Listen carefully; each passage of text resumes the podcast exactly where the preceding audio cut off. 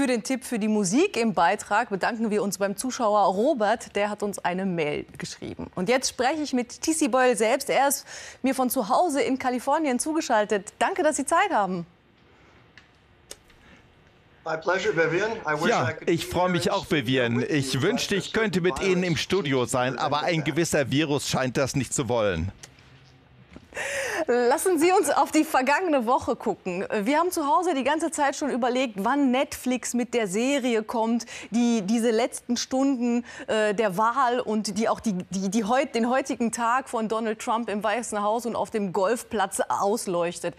Äh, wieso haben Sie eigentlich noch kein Buch über diesen äh, abgewählten Präsidenten geschrieben?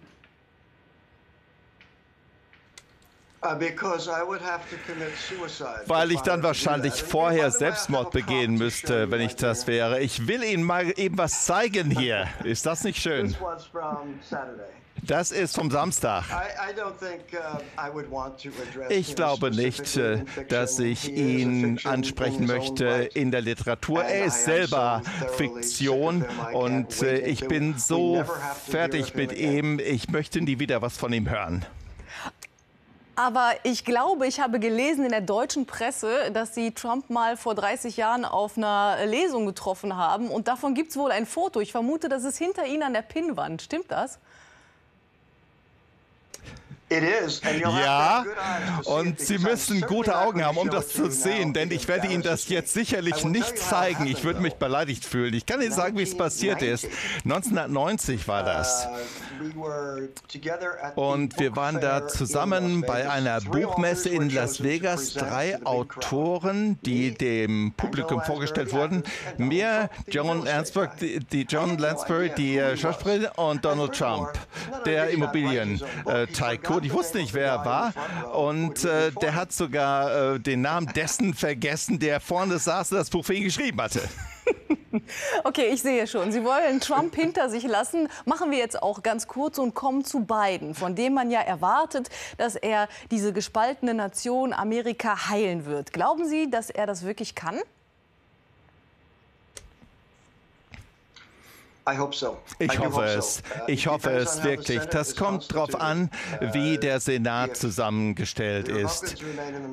Wenn die Republikaner die Mehrheit haben, weiterhin wird er sehr wenig bewirken können, obwohl das Wichtigste für ihn ist, dass er uns in das Pariser Klimaabkommen zurückführt. Das ist das Wichtigste auch für die Menschheit. Jetzt müssen wir trotzdem natürlich mal wieder zum Erbe von Trump kommen äh, und wo er denn jetzt eigentlich abbleiben wird. Er sammelt ja jetzt Spenden, um gegen die aus seiner Sicht gefälschte Wahl vorzugehen und auch um äh, seine Wahlkampfschulden zu bezahlen. Es wird gemunkelt, dass er einen Fernsehkanal aufmachen will. Was glauben Sie, wie groß wird der Einfluss, den er hat auf die amerikanische Gesellschaft sein, auch wenn er nicht mehr im Weißen Haus ist? Well, well, Vivian. Naja, Vivian, wenn man von einer Klapperschlange gebissen wird und die einen vergiftet, wenn man das Gift aus dem System rausbringt, dann kann man wieder gesund werden.